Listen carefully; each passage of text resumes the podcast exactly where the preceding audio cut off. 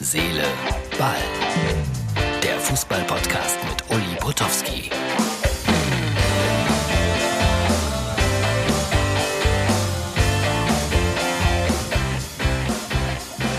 Herzlich willkommen zu Herr Seele, Ball. Das ist die Ausgabe für Donnerstag. Nein, ich werde nicht von Puma ausgestattet. Ich werde von niemandem ausgestattet. Und wenn ich hier so zu Hause bin, dann, ich gebe es zu, dann mache es mir gemütlich. Jogginghose seht ihr nicht. Immer was äh, Legeres an. Das ist alles, weil ich danach gefragt wurde, ob ich keine ordentliche Kleidung hätte. Ja, habe ich, aber die hole ich dann immer am Wochenende raus, wenn ich für Sky unterwegs bin. Und am Samstag bei Eintracht Frankfurt. Und da gibt es ein heißes Gerücht.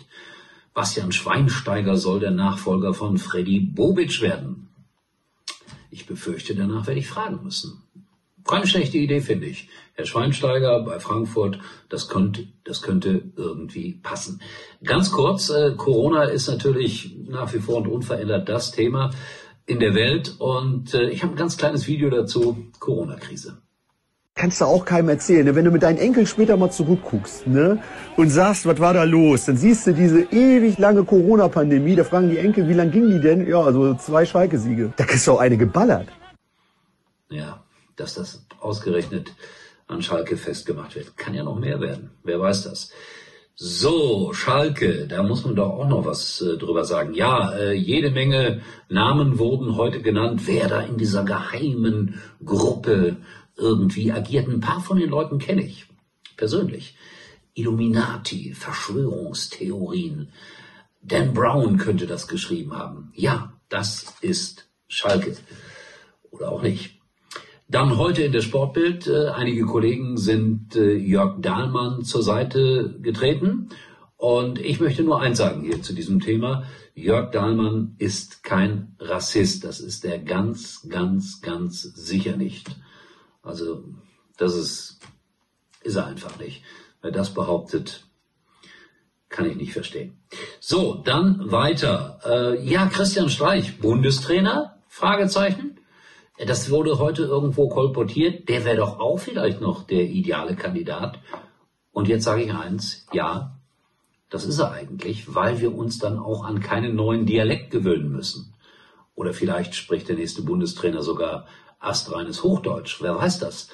Also Christian Streich wäre schon eine vernünftige Wahl, finde ich. Und das meine ich ganz ernst, weil dieser Mann ist anders. Der ist, ja, ein Nonkonformist ein schönes Wort, Nonkonformist, äh, heißt ähm, nicht angepasst. Ja, nichts anderes heißt das. Erinnere ich mich an eine Sendung bei RTL, da war mal Volker Eppich, hieß der so, ich glaube ja, Torwart bei St. Pauli zu Gast und Wilfried Mohren, damals Moderator der Sendung äh, Anpfiff, fragte ihn, sind Sie eigentlich ein Nonkonformist?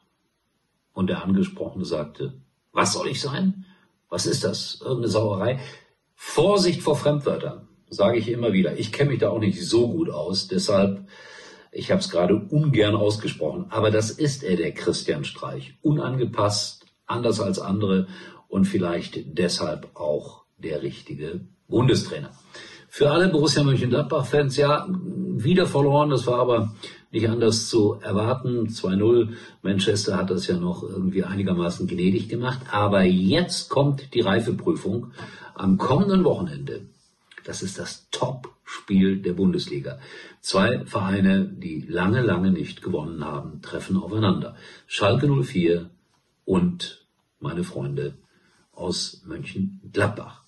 So, ich wollte noch was zur Corona-Pandemie sagen. Das äh, wollte ich eigentlich damit verbinden mit dieser kleinen Einspielung da am Anfang, habe es dann doch vergessen.